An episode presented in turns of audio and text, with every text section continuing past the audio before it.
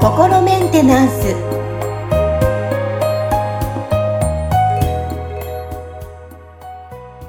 皆さんこんにちは。心メンテナンス。本日もアシスタント三上恵と気候ヒーラーの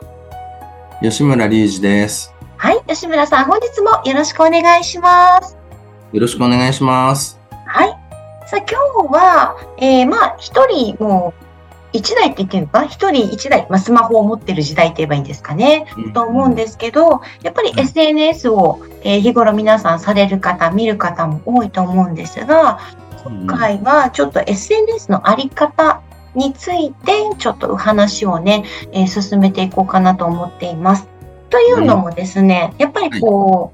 SNS が普及することによって、いろんな情報が飛び交う中で、これが正しいって思い込む人、うちの息子もそうなんですけどうん、ママこういうニュースが流れてるどうしようとか、なんかね、勝手にこの、これだけで、えーまあ、ジャッジじゃないけど、決めちゃう決めつけちゃうっていうのが、まあ、息子以外にも周り、私も含めてでも、なんですけど、あるなーっていうふうに感じたので、この今の状況、昔暑かったじゃないですか。うん、ね吉村さん的にはどうお考えかなっていうふうにちょっと思ったりするんですけど。はいはい。う んまあその、大体そのどんな新しいもの、あの、どんなものでもなんか新しいものが出てきた時って、その、なんかこれは危険なんじゃないか、良くないんじゃないかっていう論調は出てくるものなんで、その、なんかそういうこう意味合いで SNS 良くないって叩いてる人たちももちろんいると思うんですけど、その、大体どんなものでもいい面と悪い面と両方あるわけですよね。だから、その一概にまあ、そのなんかあれがいかん、これがいかんっていう話ではないんですけど、その、まあ言ってみたら、その、こう、どういうリスクが存在してるのかっていうのをちゃんと分かっていれば、あの、そこをちゃんと気をつけながら、その便利な部分を活用して、そのね、こう、まあ言ってみたら暮らしをより快適にしていくっていう使い方もできるものだと思うんですよ。で、あの、なんていうのかな。まあ言ってみたら、その SNS の前から、まあそのインターネットそのものっていうところまでこう、遡って考えると、まあ実際そのね、それがなかった時代と比べたら、その世界中の情報がすぐにこう 手に入るし、そのすごくこう離れたところに住んでる人ともなんかすすぐに一瞬で連絡が取り合えたりとかっていうところの便利さっていうのはもう計り知れないと思うんですよね。うん。あの、僕若い頃はね、アメリカに留学してたんで、あの、家族と連絡取るとかってね、それこそ、あの、電話するとすごいお金かかっちゃうから、うん、手紙書いたりとかね、あの、で、やり取りをするわけじゃないですか。だからそれって、その、すごい大変だったわけですよ。で、電話かけるってなると、もう本当になんか、すごいお金かかるの覚悟の上で、うんあのそれこそ小銭いっぱい持って、あの、ね、あの、公衆電話、ああの、学校のね、寮の中に公衆電話があったんで、うん、小銭をじゃらじゃら持ってって、こう、ガチャガチャガチャ入れながら、あの電話かけたりとかっていうのをやってたんで、1秒10円ぐらいでしたもんね。ねえ、国際電話とかめっちゃ高かったから、うん。それと比べたら、もう本当に便利で、だから。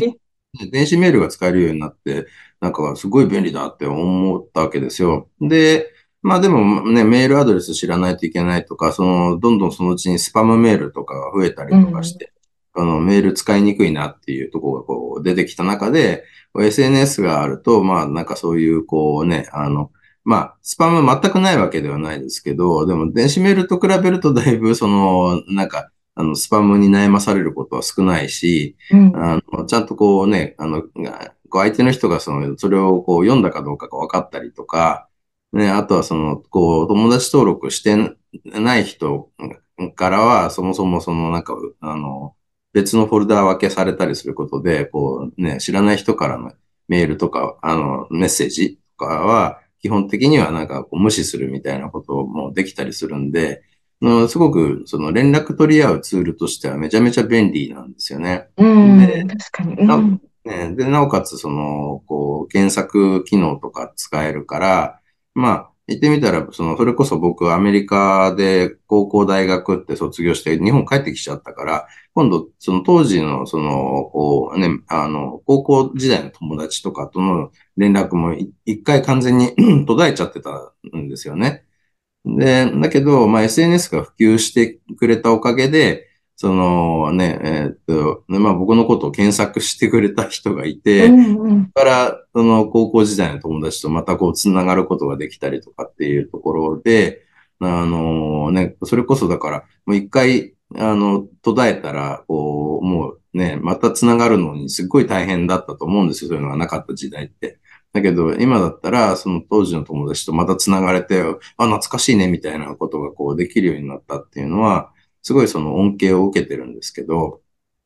ただ、まあ、そうなってくると、あの、今度はその、いろんな情報が飛び交うようになってくるんで、そのね、それがこう流れてくる情報が本当の、あの、しんこう信憑性があるものなのか、それともそのね、なんか本当にその、あの、う、嘘なのか、下手をすると、その、言ってみたら、世の中をこう、混乱させて、あの、楽しんでいるような愉快犯みたいな人や、あるいはまあね、あの、スパムも一緒ですけど、こう、人を騙してお金をこうね、あの、騙し取ろうっていう人たちが流してる情報とか、そういうのもこう来るようになって、また、あのね、情報が本当かどうかっていうのを、こう、あの、精査するのがすごく難しくなってるっていうのはあるんですよね。その情報が多すぎるから、これが、ね、どれが本当なのかとかって。で、まあもちろんその、ね、こうそういうの得意な人とかは、あの、一時ソースまでこう、遡っていってね、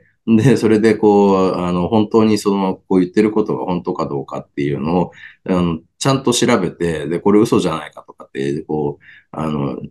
調べる人もいるわけですよ。で、まあそこまでやった方が本当はまあいいんだとは思うんですけど、まあ結構それはそれで時間がかか、時間とね、根気と集中力というか、あの、が必要とされるんで、その、そもそもそういうのってなんかできないよねっていう人たちもいると思うんですよね。で、僕もそのなんかね、その、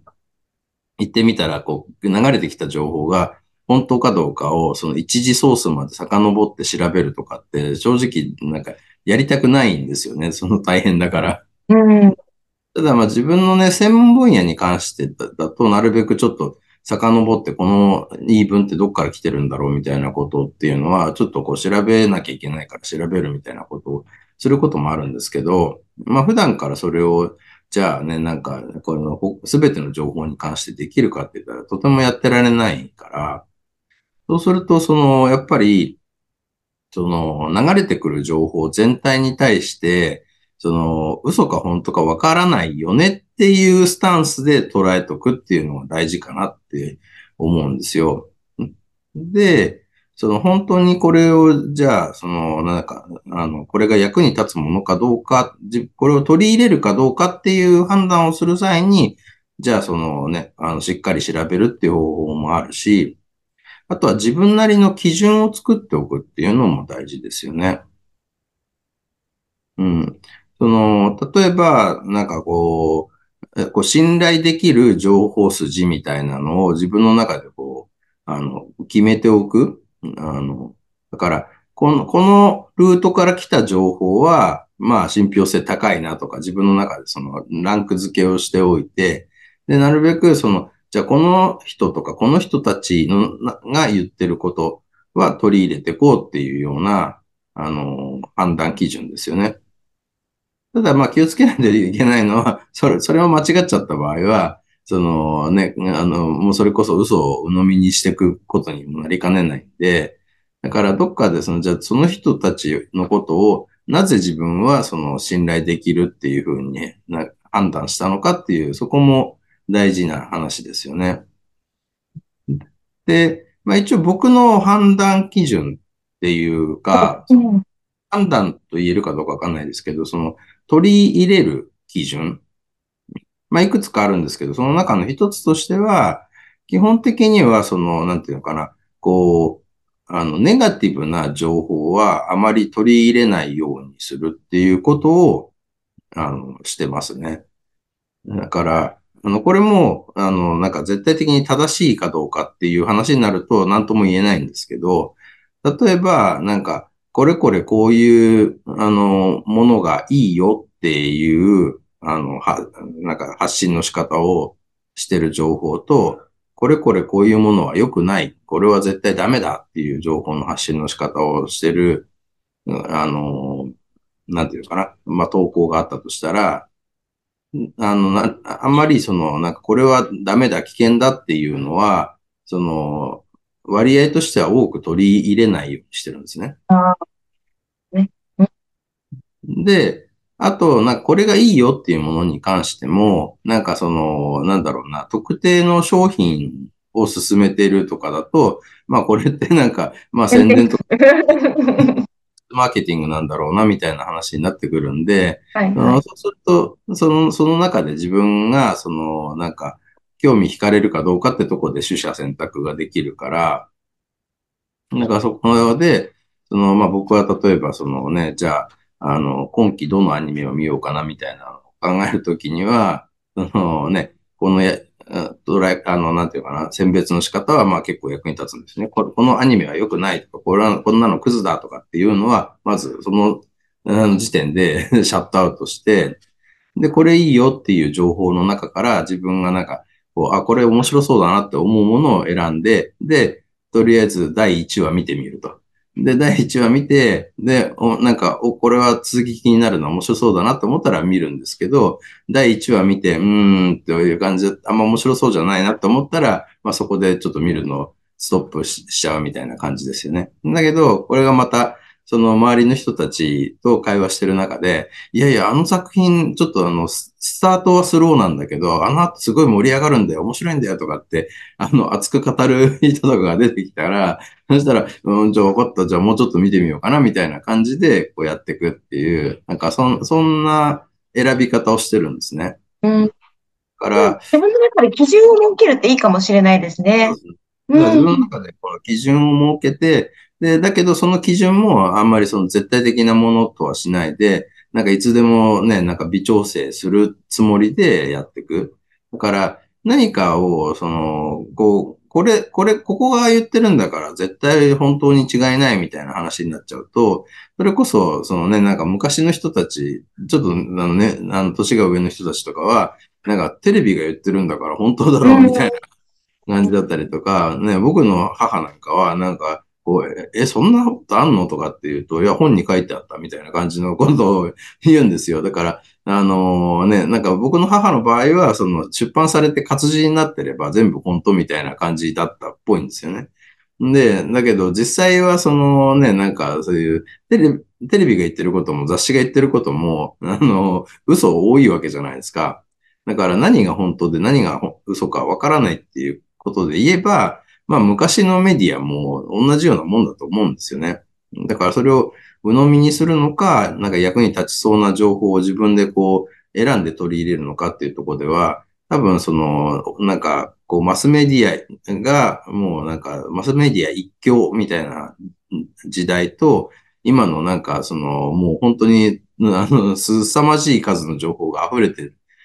中からこう選んでいかなきゃいけないっていうと、で、で、その、嘘か本当かわからないってとこで言うと、実はあんま変わってないんですよね。そうか、そういうことですね、テレビとね。